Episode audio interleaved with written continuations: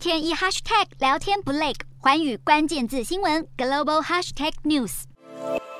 斯里兰卡国会在二十号以秘密投票方式选出新总统，在前总统落跑后，代理总统的威克瑞米辛赫拿下一百三十四票，获得主要在野党支持的前教育部长阿拉哈佩鲁马获得八十二票，左翼领袖迪桑纳雅琪则是只拿到三票。阿拉哈佩鲁马虽然比较获得示威群众支持，但缺乏中央执政经验。威克瑞米辛赫在三人对决下胜出，没想到人民想要极力摆脱的旧政权当选新总统。消息一出，民众立刻来到总统府前抗议。四国民众在国会投票前夕，不止焚烧威克瑞米辛赫的人像，还发动沉默抗议。有妇女甚至难过到流下眼泪，就是忧心曾经六度担任总理的威克瑞米辛赫会坐上总统大位。不过，威克瑞米辛赫的支持者则是敲锣打鼓，加上放鞭炮庆祝。新任总统将会完成前总统拉贾帕克萨剩余的任期，执政到二零二四年十一月。国际货币基金 IMF 总裁已经表示，只要斯里兰卡下一任领袖得到支持，IMF 就会和任何一任政府合作。斯里兰卡遭遇建国七十多年来最严重的经济危机，新总统能否真的带领国家走出困境，将面临重大挑战。